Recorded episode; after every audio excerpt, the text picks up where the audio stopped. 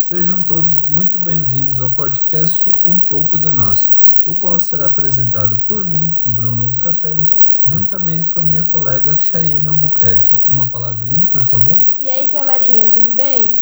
Então, pessoal, o podcast de hoje vai tratar sobre cidadania brasileira. E para a gente compreender bem o que é cidadania brasileira, eu vou remeter a outro termo, que é o ser cidadão.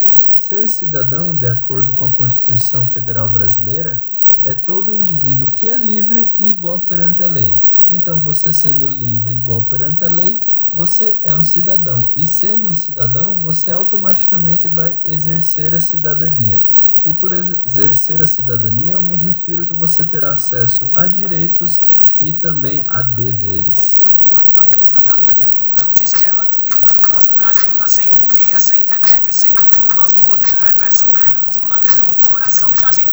Precisamos de um transplante de medula. Urgente, a saúde tá A educação pulou o muro da escola e tá portando uma pistola e vai matar um inocente.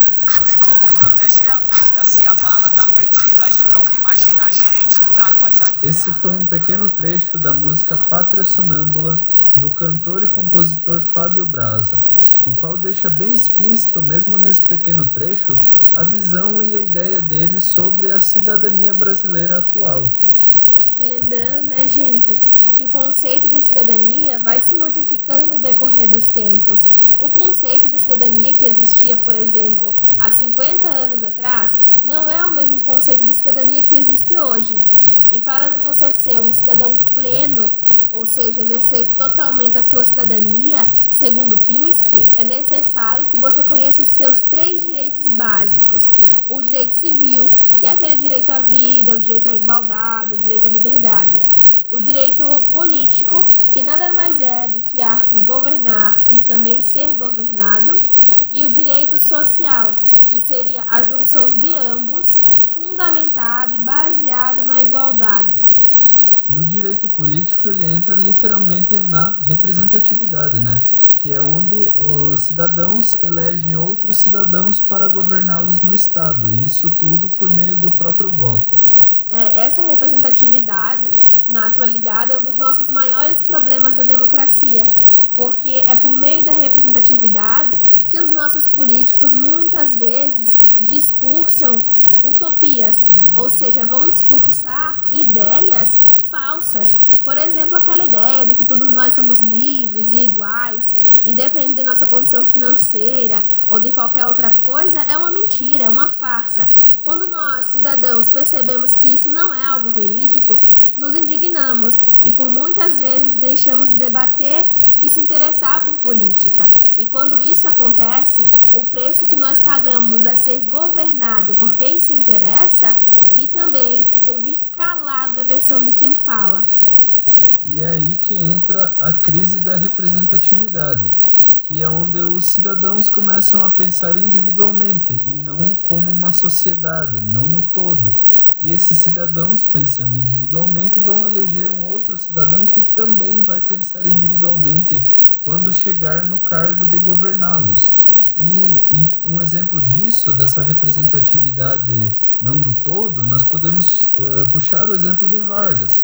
O Vargas foi eleito por um grupo que o intitulou de o pai dos pobres. Entretanto, ele não chegou ao cargo de presidente com o, o representando, perdão, a nação completa, o todo da nação brasileira essa representatividade pautada somente em um determinado grupo social ou também pautada somente nos seus interesses individuais tem muito a ver com aquela ideia ilusória dos discursos que nós ouvimos, aqueles discursos pautados que nós somos livres. Se nós somos livres, significa dizer que nós podemos exercer qualquer tipo de interesse acima do todo. E na realidade, a nossa liberdade deve ser exercida em conjunto, porque todos nós somos livres, mas nós somos livres livres em comunidade. A nossa liberdade, os nossos interesses, as nossas opiniões não devem ser opiniões que afetem o próximo, que afetem o outro.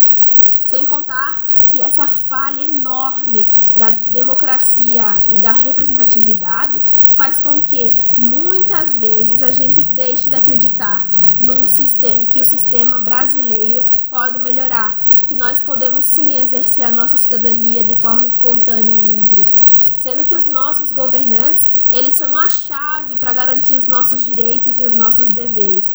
Quantas vezes ouvimos discursos, ouvimos falácias de que nós só conquistaremos os nossos direitos se formos às ruas, se formos às lutas. Na verdade, esse conceito só veio porque os nossos representantes, eles não nos estão representando. Então, quando isso acontece, o povo começa a associar que a garantia dos seus direitos só pode vir por meio de manifestações e por meio de revoltas. E as manifestações, né, as revoltas ou até mesmo as lutas de classes não são eventos atuais, são fatos históricos já de um grande período uh, da, da história humana completa. E isso nós temos como, como uh, exemplos básicos disso, nós temos, por exemplo, a Revolução Francesa e um tempinho depois a Revolução Industrial. Essa questão da luta de classe também vai é, se ligar muito àquela ideia de que nós não estamos sendo representadas e vai muito além de não sermos representados, porque muitas vezes nós temos direitos, nós possuímos deveres, mas não nos condicionam, não nos dão condições, perdão, para que nós exerçamos os nossos direitos e os nossos deveres. O Estado, por meio dos nossos governantes, deve nos garantir condições para que isso seja possível. É, e por exemplo, nós podemos entrar no, na vida de um cidadão, de um pescador ribeirinho do estado do Amazonas, o qual que quando chega a época de, de eleições, ele tem que se deslocar por um, um grande percurso até a urna mais próxima para exercer o seu direito ao voto.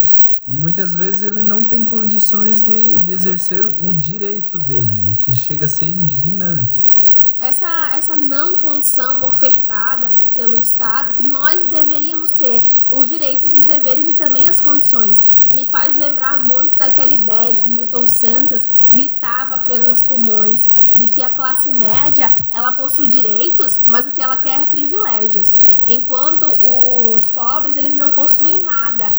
Esse nada é justamente a condição que nós não possuímos de exercer os nossos direitos. Muitas vezes precisamos ir às ruas, precisamos clamar aos nossos governantes que exerçam um papel que eles deveriam exercer por espontaneidade, deveria ser exercido por eles, independente de nós ou não é, clamarmos por isso.